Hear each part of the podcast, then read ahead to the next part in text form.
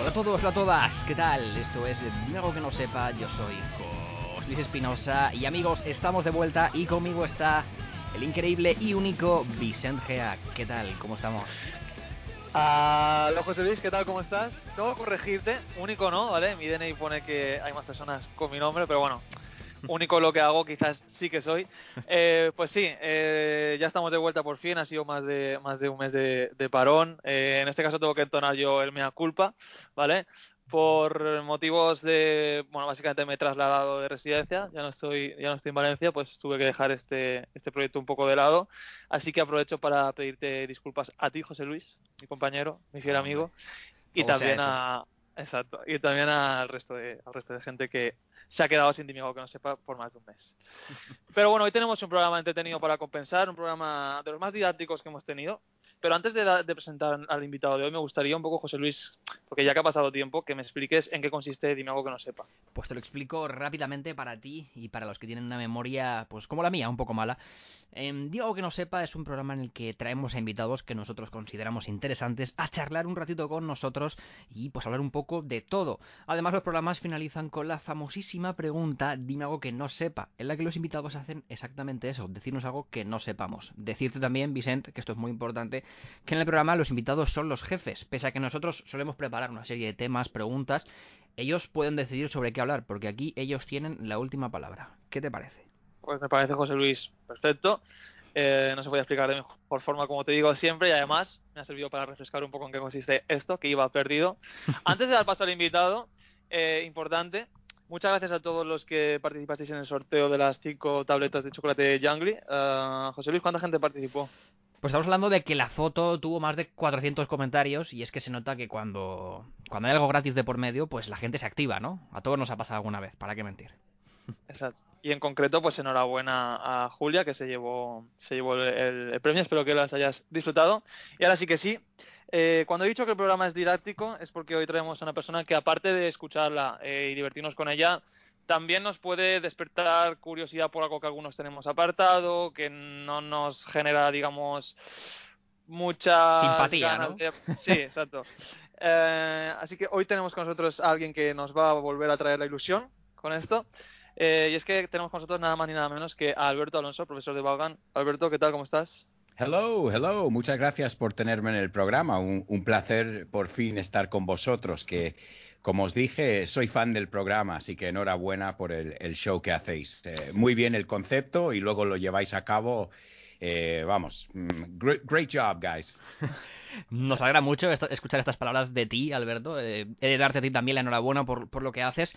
Y precisamente eso es lo que nos tienes que decir, Alberto. Lo primero de todo, es una pregunta que no todos los invitados aman, pero que siempre nos gusta hacer. Alberto, ¿quién eres? ¿A qué te dedicas? Para que la gente lo sepa. Lo sabía, lo sabía. Mira, iba a cancelar hoy porque sabía que me ibas a hacer esa pregunta. ¿A qué te dedicas? ¿Sabéis cómo se dice en inglés? ¿A qué te dedicas? Que es una pregunta muy normal que hacemos si conocemos a alguien por ahí. ¿Lo, lo sabéis? Creo que es eh, What Do You Do, ¿no? No lo sé. Eh, cuidado, cuidado que ya tenemos un super student aquí en la casa, in the house, sí, sí. Pues sí, eso es, eso es. Y entonces, Alberto, cuéntanos. O sea, ¿quién es Alberto Alonso? Para la gente que no lo sabe. Oh, ok, pues empiezo sin aburrir. Eh, pues soy profesor de inglés, pero hago un programa de radio donde enseño inglés por la radio, hago un podcast donde enseño inglés por ahí. He enseñado inglés por la tele a Mario Vaquerizo, a bueno, gente muy conocida también.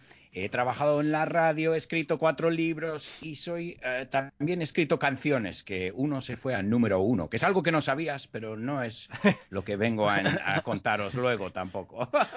pero vamos, eh, me has dejado sin palabras porque es, es muy difícil definir. Hago lo que me echen, lo que, lo que me parece interesante, eh, lo que me parece un reto también, porque como profesor me podría dedicar todos los días a, a- a dar clases para eh, tener, ¿sabes?, eh, dinero, llegar a fin de mes, pero me apetecen eh, me apetece apostar por proyectos, por, por retos, por cosas divertidas, audiovisuales y, y cosas que, que yo qué sé, que también lo pasas bien. Que no, no es que no lo paso bien en las clases, pero me gusta hacer vídeos y, y- y los podcasts. Y bueno, eh, lo paso bien. Y, y cuando dejo de pasarlo bien, pues cambiamos y hacemos otra cosa.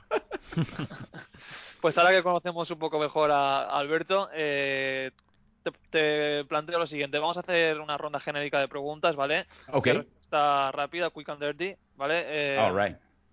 Entonces, nada, empiezo. Eh, recomiéndame una película. Mi favorita, la primera que, the first one that pops into my mind, la primera que me viene a la mente es Goodfellas, que vosotros lo llamáis Ah. uno de los nuestros, Hmm. de Martin Scorsese. Me, Me encanta. Eh, A mí le- también, me, sí, me sí. sé cada frase. ¿Lo has visto en inglés o solo en español? No, en su día creo que la vi en español. La vi en español. Ah, Tendré que verla en inglés, yo- ¿no?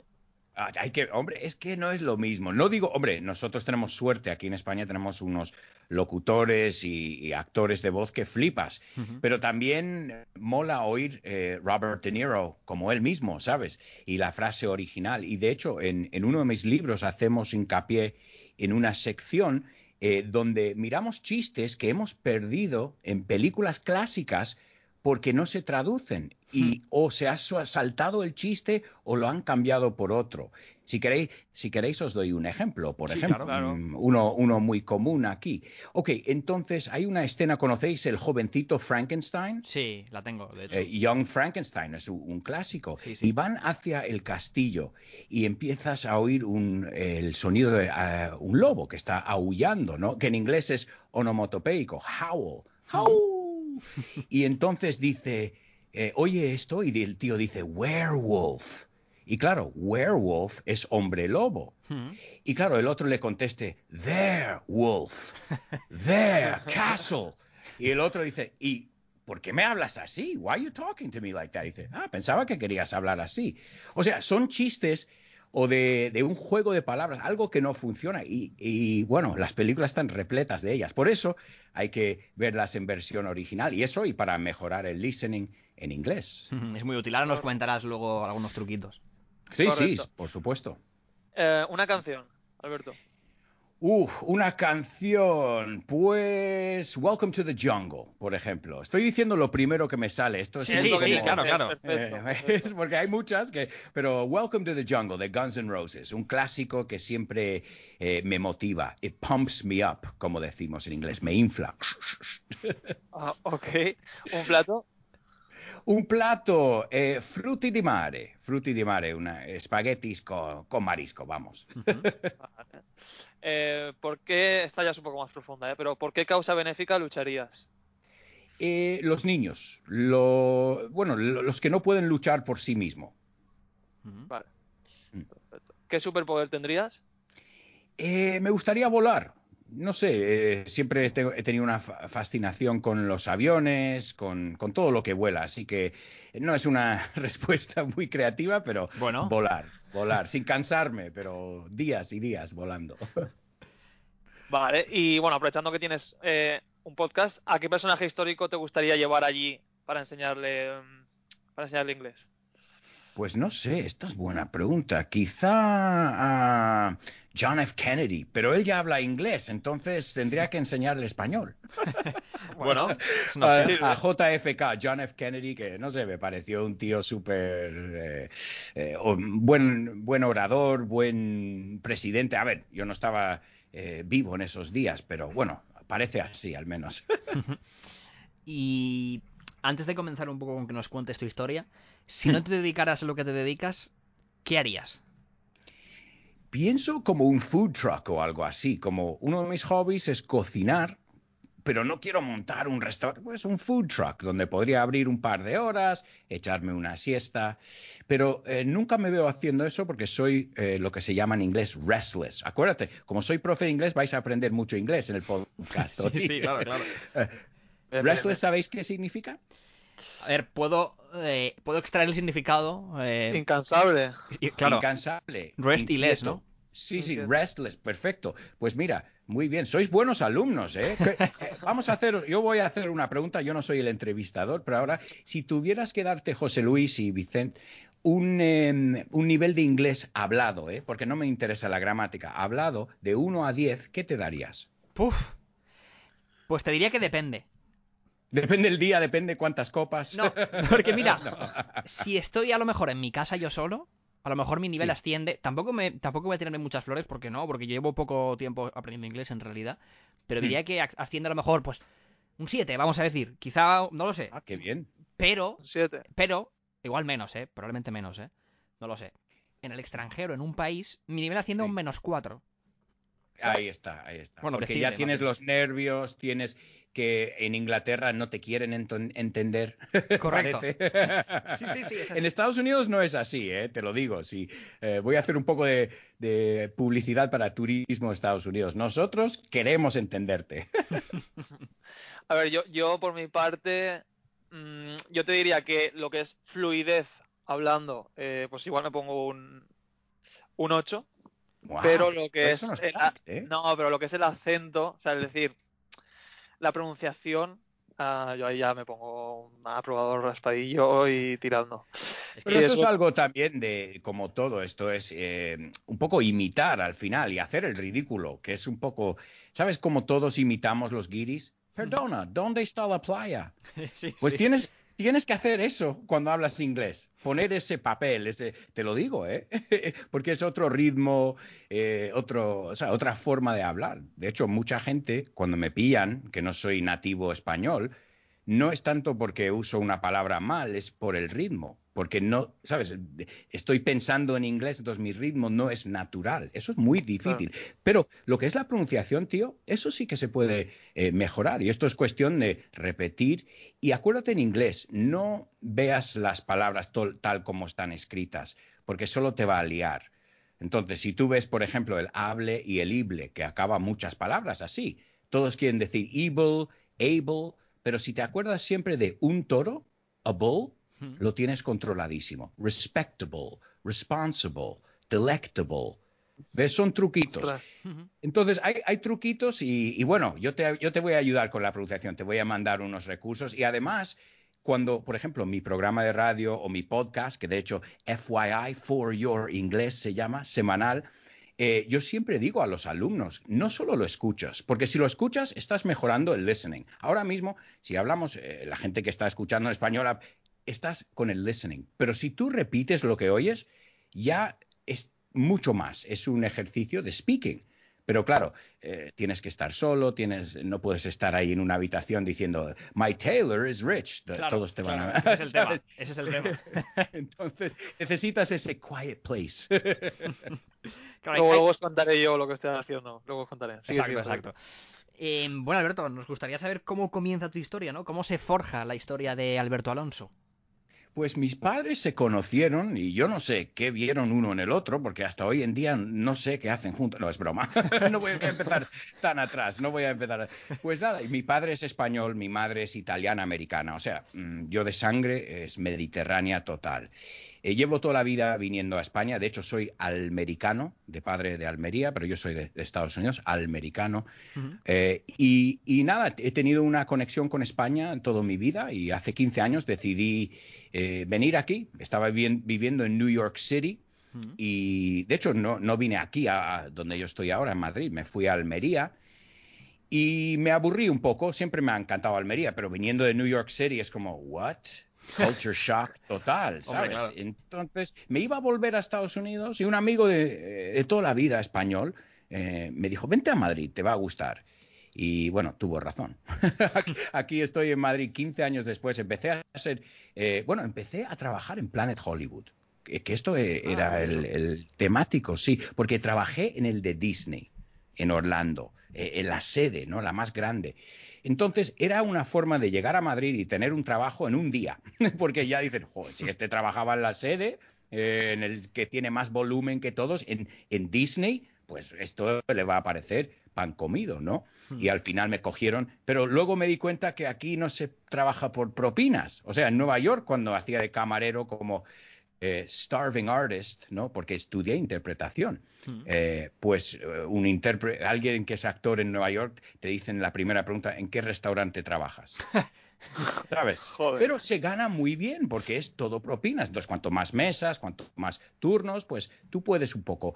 Pero aquí estaba viendo que estaba poniendo tantas horas y no me salía a cuenta y, y se pasa. Y luego vi que esta empresa Vaughan, como lo, decina- lo dicen aquí, es Vaughn, Hmm. pero yo creo que él eh, se aferró al if you can't beat them, join them. Si no puedes con ellos, únete a ellos, porque hasta él ahora, cuando coge el teléfono, dice, hola, Richard Vaughan. Entonces, pues encontré algo, dice, buscando gente dinámica, que le gusta estar con gente, que sabe inglés perfectamente. Y digo, "Hmm, ah, bueno, vamos a ver esto. Y bueno, me cogieron, mm, unos años después empezaron una tele, eh, luego la radio y bueno, ahora, ahora trabajo exclusivamente con contenidos de audiovisual, de televisión, radio y con ellos hago un programa diario, está en Instagram, el grupo guion bajo Vaughan, todas las mañanas hago una clase interactiva eh, energética que se llama The Show with No Name, que lleva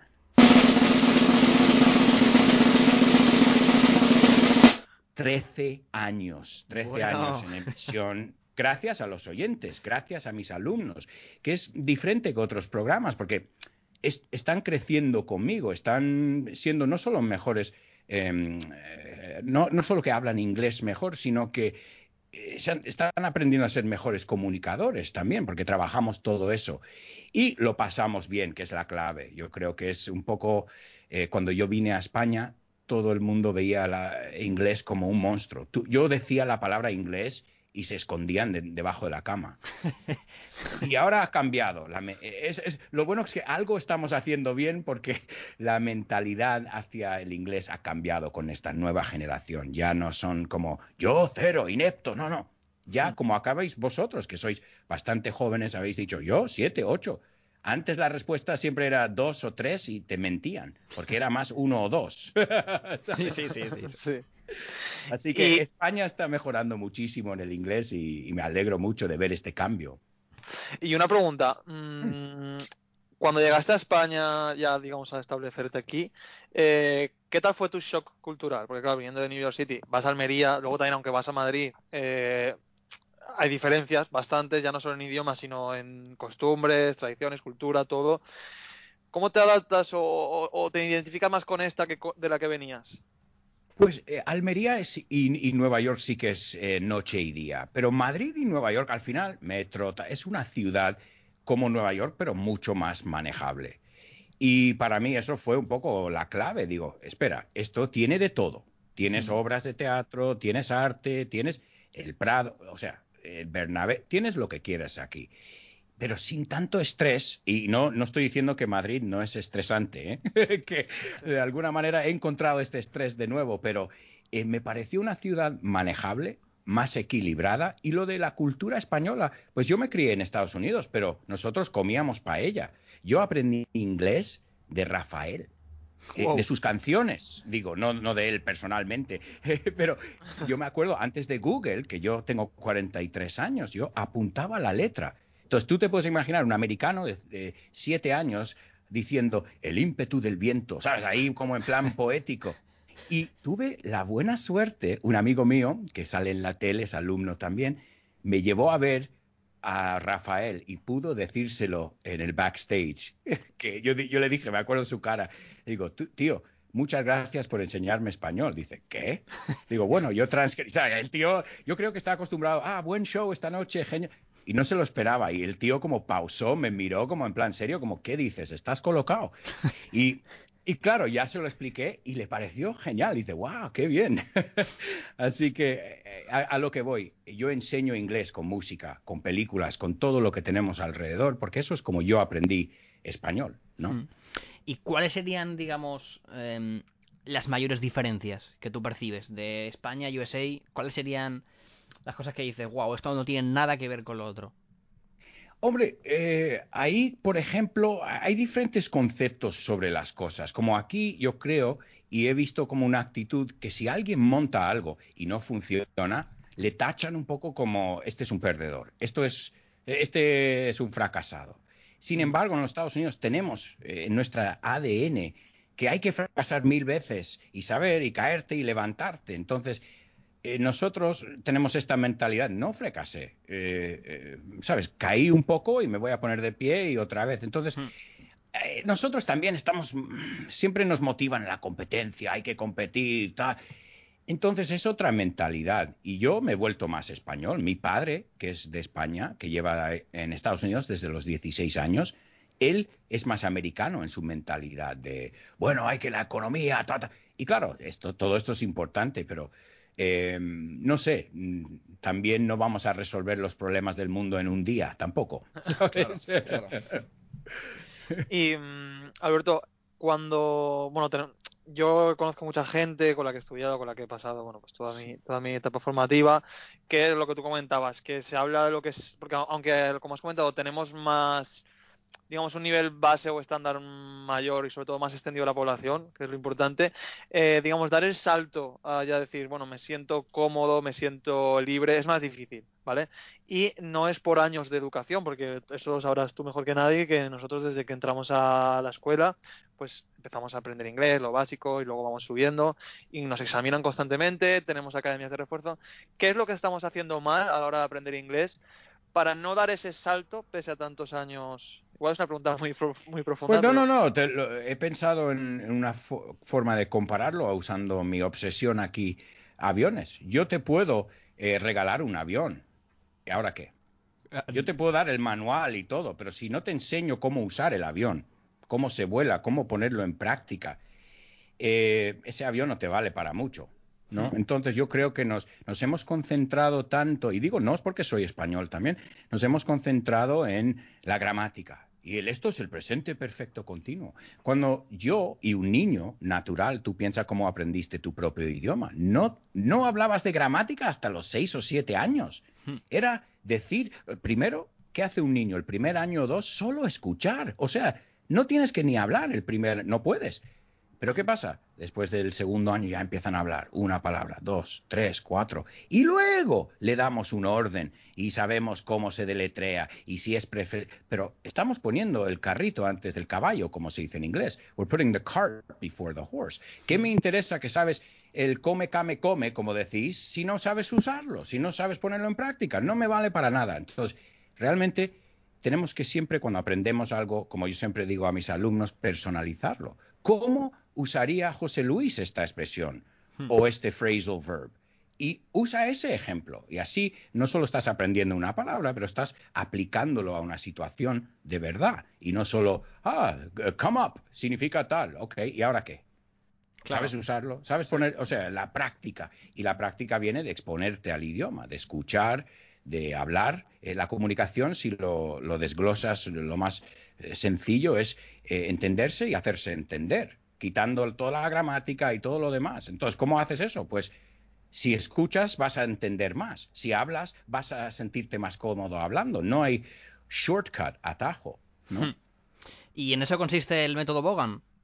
Sí, el método Vaughan es enseñarte inglés como tú aprendiste tu propio idioma. Pick it up, recógelo. Y, y yo lo hago para que tú veas lo que estoy haciendo. Ah, entonces está diciendo recogerlo porque acaba de recoger algo. Ok, ask me to pick it up. Now tell him.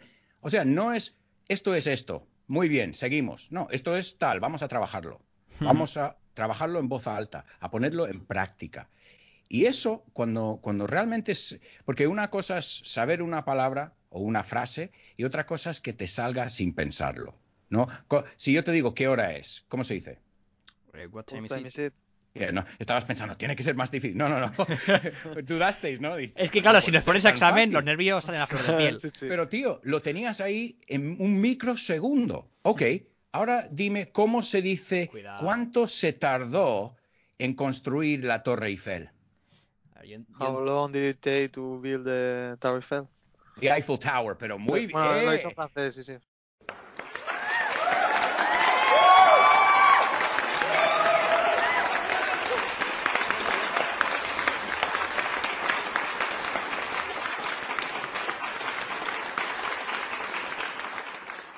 Pero ves, tú eres un... Pero mucha gente ahí tardarían 30 segundos, si, si eso, si sale bien. Pero claro, porque has tenido mucho más exposición a what time Claro. is it?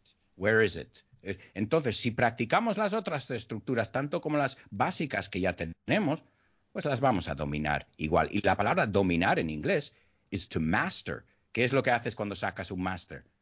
¿No? Aprendes a dominar un tema. Así que, bueno, son unos consejitos que doy a mis alumnos y, y a todos, pero no pienses tampoco en, ay, tengo que estudiar inglés. El enfoque es muy importante también. ¿Por qué no dices, voy a ver una serie? ¿Por qué no dices, voy a escuchar un podcast? ¿Sabes lo que te digo? Por estudiar ya por sí tiene la, esta connotación de no uh, gusta, eh, ¿no? un deber. Exacto. Sí. Entonces cambiamos. ¿Por qué no? Vamos a descubrir cosas. Vamos a, a investigar. Yo qué sé, usa la palabra que quieras, pero es todo el enfoque ahí también. Si el inglés es un deber para ti, pues siempre lo va a ser. Y otra cosa también, la actitud es importantísimo. Si tú ya vienes, yo he tenido alumnos venir a la feria del libro, lo que sea, y me dicen, oye Alberto, yo el inglés, yo nunca lo voy a aprender. Y yo, ¿sabes lo que le dije? Le digo, estoy, estoy 100% de acuerdo contigo.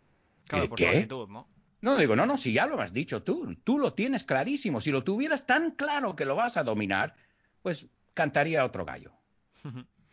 Entonces, em, para todos esos, ya no te diría alumnos, sino amantes, incluso las personas que quieren aprender inglés porque sí, porque les gusta o porque lo ven necesario, y es algo más como más pasional que algo que te están obligando, digamos. Sí, Em, sí, como todo, te, te ayuda no solo con el trabajo, te ayuda Claro. a conocer más gente en el mundo también. ah, Y, y el español es el otro idioma más hablado. O sea, nacisteis con un- una flor ahí porque ya habláis español, el otro idioma más hablado. Entonces, si domináis el inglés, el mundo es tuyo. Ok, se puede discutir que China hay más gente hablando chino, pero eso es más concentrado. Español e inglés es por todo el mundo. Claro, claro, claro. Y de hecho, todos esos truquitos que nos comentas eh, se ven muy bien reflejados en los libros que tienes. Cuéntanos un poquito acerca de esos libros. Sí, por supuesto, intento poner eh, estas ideas en todo lo que hago, el programa de radio, el podcast o mis libros. Tengo cuatro libros sin aburrirte, sin decir, vengo aquí a hablar de mis libros. Eh, el primero eh, con una frase cada una, así no os, no os aburro. English Everywhere, que es mi primer libro y son 40 situaciones, sitios, el dentista, eh, el supermercado. Y son frases claves, vocabulario clave y también hay truquitos, como siempre, truquitos, false friends, eh, acerca de cada tema. Luego tengo dos libros, uno que fue un bestseller, el This Book is the Milk y This Book is the Remilk, que lo saqué con Damián Moyá, a.k.a. also known as Barrancas, del hormiguero, que es socio mío que hemos trabajado, eh, tenemos un podcast también que se llama This Show is the Milk, que está exclusivamente en Amazon Audible.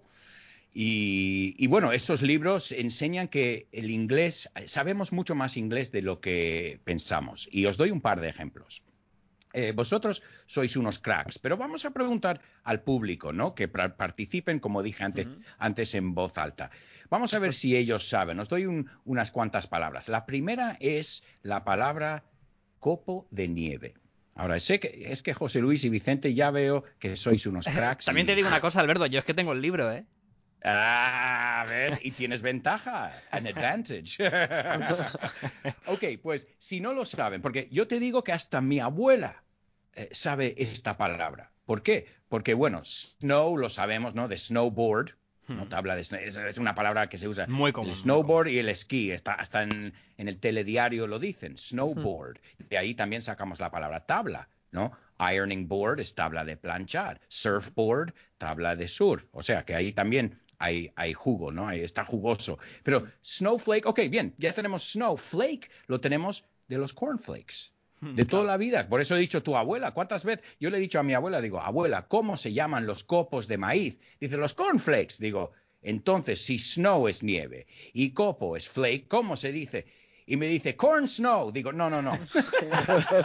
Digo, no, po- pobrecilla, ¿eh? Noventa y tantos años. Dice, snowflake. Digo, qué cac. O sea, hasta mi abuela sabía esa snowflake. Y son dos palabras. O sea, la palabra flake lo has tenido delante toda la vida, pero no lo has puesto en su sitio. Otra, películas. Podemos decir movies, podemos decir films. ¿Sabéis otra forma de decirlo? Eh, No. no ocurre. ¿Cómo, cómo? Flicks. ¿Os suena de algo? ¿Cómo has dicho? Repite, porfa. Flicks. ¿Os suena de algo?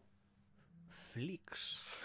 Net, Netflix. Ah, Ah, claro, sí, ah, vale, sí, sí, sí, ah, sí, sí, de Netflix. Ok, claro. pero no se escribe con X, lo han estilizado así, pero es F-L-I-C-K-S. Flick son películas. Entonces, en Estados Unidos yo podría decirte, you want to see a movie or do you want to catch a flick? Que es ver una peli. No sería la traducción más como jerga. Do you want to catch a flick? Hmm. ¿Y sabes por qué? Luego la historia es interesante. Antes eh, eran bobinas, ¿no? Antes de que fuera digital. Y cuando acababa, hacía flick, flick.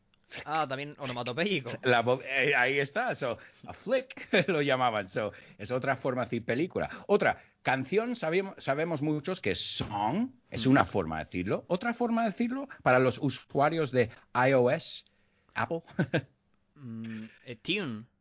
Tune, ahí lo tienes, iTunes, que es literalmente canciones. La I se supone que significa Internet en, en Apple, so Internet Tunes. Em, ok, eh, esta yo creo que es más difícil. Esto es para los superstars. Vamos, Vicente. Eh, os doy dos tuya. más, ¿ok? Eh, Vamos a dice, esta es tuya, ¿no? Eh, ok, a lo mejor se hace esto en, en Valencia. Eh, ¿Cómo se dice cometa? Piensa en un deporte Uf. en, en el mar. Sé que se hace en Cádiz porque se necesita mucho viento. Ah, eh... No, no, no. Es Yo voy perdido, un eh. surf, ¿qué, qué viene antes de la palabra surf? Es A ver, hay, hay windsurf o hay windsurf surf. o, o kitesurf. Ah, claro, Kite- sí, también. kitesurf, que es la que se ha puesto de moda hace unos años, kitesurf, pues de ahí sacamos la palabra cometa. Todo el mundo sabe kitesurf, kitesurf, kitesurf, pues kite cometa. Y la última, esta es más difícil, otra, otro deporte, eh, se nota que tengo ganas de verano, ¿eh?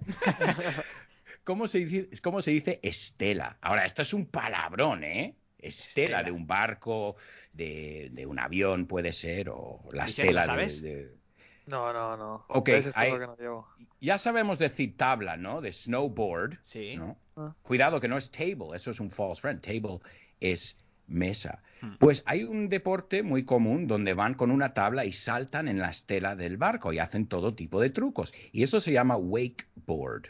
Seguro que os suena o seguro a los El, sí, el oyentes. deporte sé cuál es, wake- pero no desconocía el nombre, ¿eh? Pues ahí tienes wake. Y de hecho mis amigos, mi amigo Juan del hormiguero dice, vamos a hacer wake. Digo, hombre, di- dices Stella todos los días y no sabes que estás diciendo la palabra Stella. Es una, es una de esas palabras que suman puntos en un examen de inglés, ¿eh? Hombre, son Totalmente. palabras. eh, y, y te digo que solo con ir al supermercado descubres mil palabras. Bitter, amargo, ¿no? El bitter casa Claro, que bitter sabe. Los personajes, eh, Bugs Bunny. To bug es chinchar, right? ¿Qué es lo que hace este, este conejo? Bugs Bunny. Siempre está chinchando. He's bugging people. Shaggy, el de Scooby-Doo, melenudo. Mírale. Así desaliñado, ¿no? Algo así. Desaliñado, ahí lo tienes, como que no se cuida. Y pues nosotros nos gusta, los guionistas, yo, yo me imagino en español también, les gusta cómo ser creativos y darle un nombre aposta, ¿no? O un doble sentido. Eh, otro que me encanta, el doble, que hablando de lo que se pierde en las traducciones de chistes, también los títulos de las películas. La película Jungla de Cristal, ¿sabéis cómo se llama en inglés? Te decía una cosa, lo sé, ¿sabes por qué? Porque lo busqué ayer. Ah, es peliculón, ¿eh? Es Die Hard, ¿no? Die Hard. Ahora, tiene doble sentido, porque die hard es como es difícil que le mates a este tío, Claro. ¿no? He dies hard, pero luego die hard es a muerte. Si tú dices, I'm a die hard fan of, dime algo que no sepa, soy un fan a muerte. O sea, y él eh, en esta película, ya sabes, va a muerte a por su, su mujer, su exmujer, ¿no? Hmm. John Estamos rodeados. rodeados. ¿Por qué? Porque tenemos películas, todo es internacional. El- ah, tiene que haber algo positivo del globalismo, ¿no? Claro, claro, claro, claro. Y mm, hemos visto, Alberto, que eres una persona muy viajera. ¿Esto es cierto? Sí, sí, me encanta viajar, pero mis dos hobbies ahora con el COVID se me han quitado, los conciertos y viajes. Así que, Vaya por Dios. te, qué depresión, ¿eh? ¿Cu- ¿Cuántos países has estado, Alberto? Uh, buena pregunta. No sé, no conozco nada de Latinoamérica, por ejemplo, de México hacia el sur. Pero luego es como todo. Cuando vivía en Estados Unidos, pues descubría el Caribe y, y Estados Unidos. Ahora que vi- vivo en Europa, uno va donde que tiene más cerca, más asequible, ¿no? Entonces, Claro. pues París, donde estás tú, y, y otras ciudades eh, que estoy descubriendo. Pero eh, Asia es mi favorito porque cuando tú vas a Alemania hoy en día o Francia, vas al súper, como acabamos de decir, los productos son iguales, más o Sí, menos. Muy parecido. Vas No, a Asia y flipas. vete a saber, vete a saber. Hay que probar cosas y, y intentar adivinar lo que llevan. Bueno, Alberto, pues yo ahora te voy a pedir ayuda, ¿vale? Course, Eh. ¿Por qué? Porque, bueno, como has, como has adelantado, eh, me he movido, bueno, me, me he mudado a París, ¿vale? Eh, a un país eh, el cual no tengo ni idea de la lengua, ¿vale? Pero que es ni idea, es Ojo. ni idea, ¿vale? Te van a eh, matar ahí, ¿eh? Sí, claro. eh, entonces yo voy a, yo a cualquier interacción que tengo con alguna persona, eh, solo sé decir una frase que probablemente esté mal pronunciada, que es Je ne parle pas français, ¿vale? O sea, no hablo francés. Ah, ok, Ah, claro. Entonces, quiero que, bueno, por un lado te voy a contar, te cuento yo primero y luego me, me ayudas tú. Eh. Yo ahora mismo, ¿vale? Estoy, cuando termino de trabajar, pues estoy aprendiendo inglés, como, o inglés, francés, como tú comentabas. Yo me Mm. pongo un vídeo de, de una chica que tiene un canal para, para esto, para ayudar a los que no saben nada de francés. Mm. Y ella, en lugar de decirme los verbos son estos, los colores son estos, pues ella lo que está haciendo es construir frases, ¿vale? Eh, útiles, ¿no? Digamos, en la vida cotidiana. O sea, básicas para que puedas defenderte en el supermercado, en el trabajo, en el metro. El metro, claro. Eh, entonces yo estoy haciendo, pues lo que tú dices, necesitas soledad, ¿no? Necesitas eh, re- replicar en voz alta lo que estás escuchando, pero que no piensen que estés loco. Entonces yo lo hago aquí en mi habitación, tranquilo. Es un buen método. ¿Qué, qué otro consejo me puedes dar para adaptarme? Pues también, eh, como también vosotros trabajáis en audio y todo esto, podéis reconocer. Entonces, algo que mucha gente podría hacer y no lo hace, y más que hoy en día con el móvil es fácil, grabarte diciendo las frases y auto, ¿sabes? Escucharlas y decir, "Eh, todavía no suena como ese, ¿sabes? Que puedes un poco oír eh, retocando todo lo que puedas. Y lo de hablar en público, tío, ponte unos cascos, unos AirPods y nadie sabe que no estás hablando con nadie. O sea, se creen que estás hablando por teléfono. ¿Qué más da?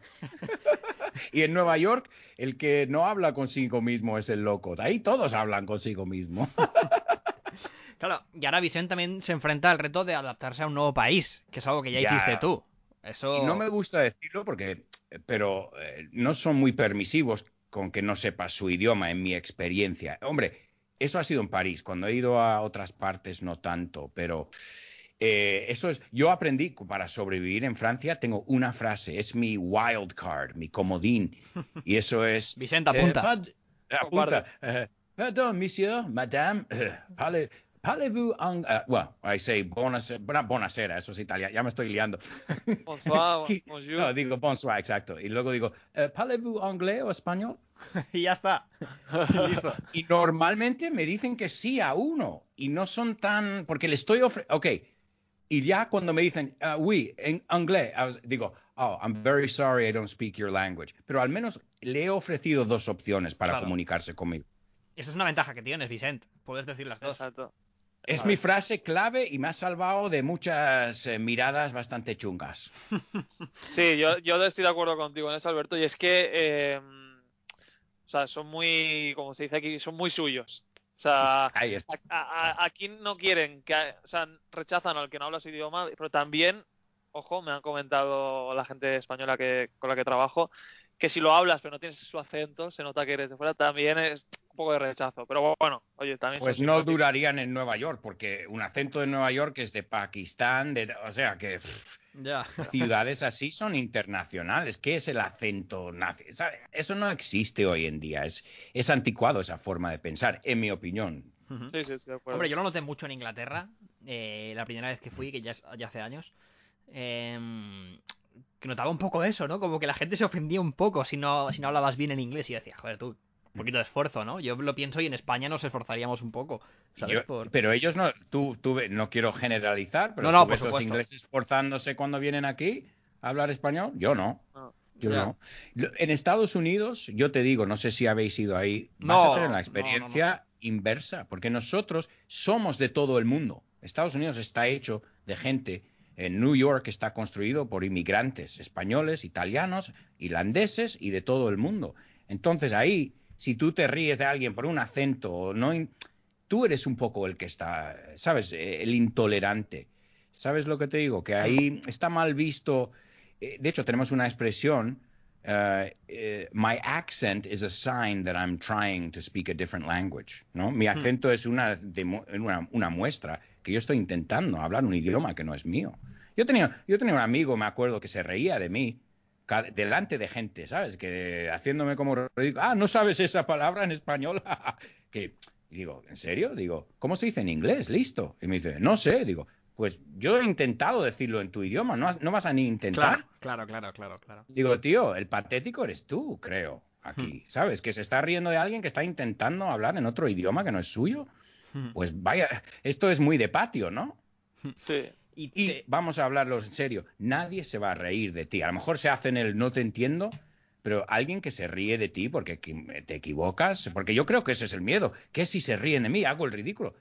En- al menos en mi país, nadie se va a reír de ti porque dices this en vez de these o, o te equivocas. Eh, Lo contrario, lo- te intentarán ayudar más porque ven que a lo mejor estás perdido o, o no te enteras. ¿Y vosotros tenéis, no lo sé, lo desconozco, entre Estados Unidos y Reino Unido tenéis algún tipo de rivalidad en el idioma? En España muchas veces surge lo de las películas, el lenguaje, o sea, el, Sí. el El doblaje latino latino, con el- por ejemplo. exacto. Se nota mucho. Sí, ellos, ellos son más pedantes con este tema, evidentemente. Como ellos lo inventaron, entre paréntesis, pues eh, tienen esta manía, que es una manía que a mí me pone los nervios, que ya tuve que aprender una forma de, de rechazarles, de corregir a americanos. De corregir. Es como si tú vas y corriges a un argentino. Ya. ¿En serio?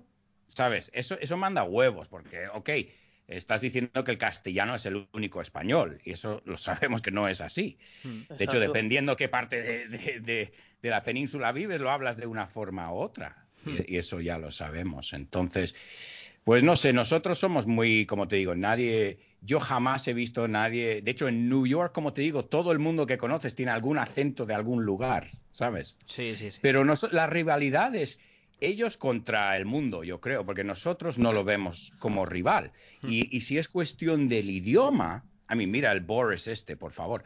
Pero, pero si hablamos del idioma, porque a veces yo tenía eh, a profesores ingleses que decían, yo no enseño inglés americano, digo, pues estás, estás realmente jodiendo a tu alumno, eh, porque el, el inglés que más se ve, que más series, que más películas, que más gente en el mundo es americano, Hmm. el que Correcto. tiene más rango. En- ok, tú lo inventaste, nosotros lo hemos cogido y lo hemos mejorado y lo hemos hecho más directo.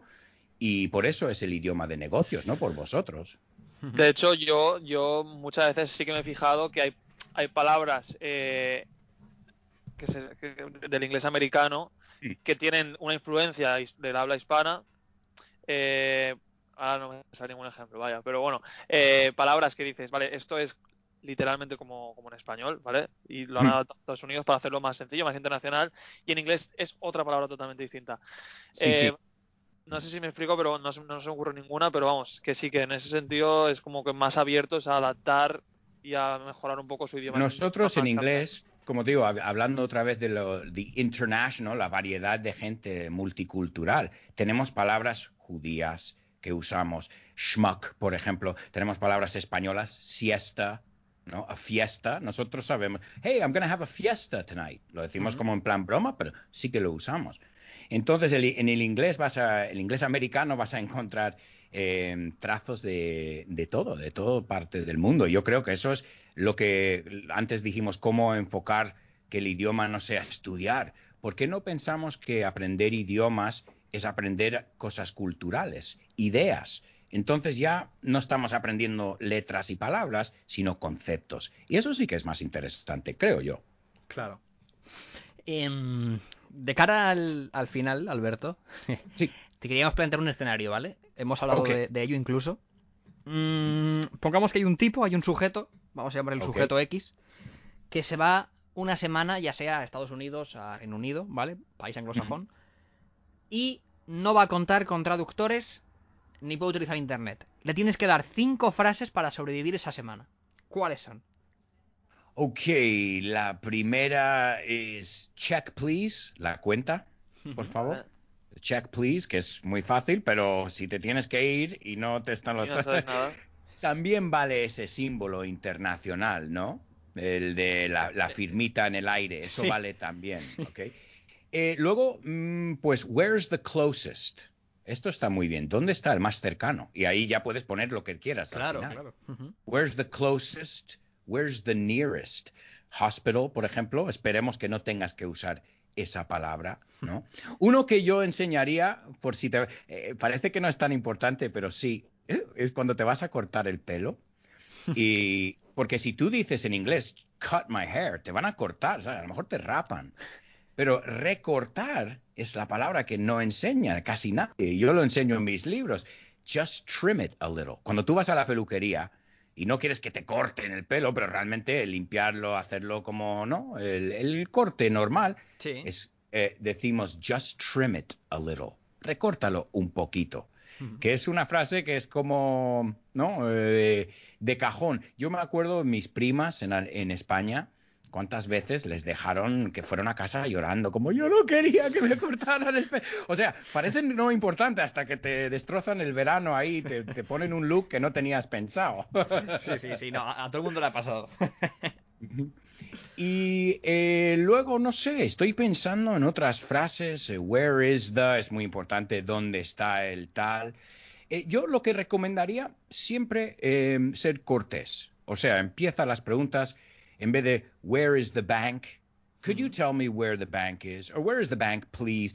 Sa- ¿Sabes lo que yo siempre recomiendo? Eh, ser más cortés, porque a veces, de hecho, nosotros, eh, mis amigos me dicen, ya me has dicho gracias 20 veces, tío.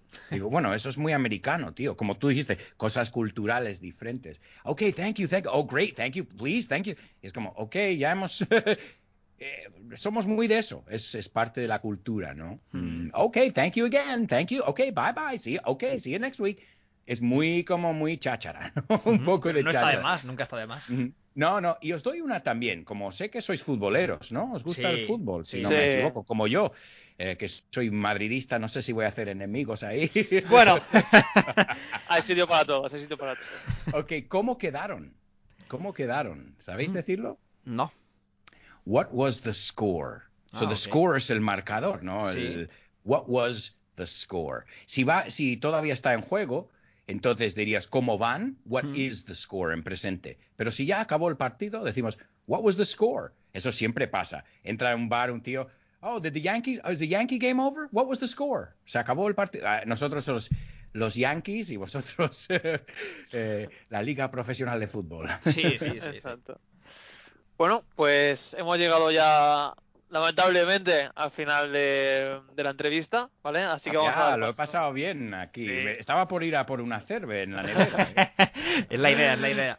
La idea, pasarlo bien. que se tomen los oyentes una cerveza con nosotros Claro, eh, durante claro, el claro. capítulo. ¿no? Eso es, eso es. Eh, hemos llegado ya a la parte final que da un poco sentido al nombre de nuestro programa. Eh, no, no hay ningún spoiler aquí porque ya la llevas eh, preparada y nos has escuchado. Así que, Alberto Alonso, dinos algo que no sepamos. Pues te voy a decir algo que no sepas y os he traído una sorpresita también. He traído un- una promo, un, un clip de audio Ujú. eh, que he hecho un poco en plan trailer americano, flipado, épico. Y bueno, eh, os, os quería darlo como un regalo, un, un station identification o un show identification en inglés. You are listening to Dime algo que no sepa. Tell me something I don't know. With your hosts, José Luis Espinosa and Vicent Gea. Tune in for a new exciting episode every week. Oh yeah.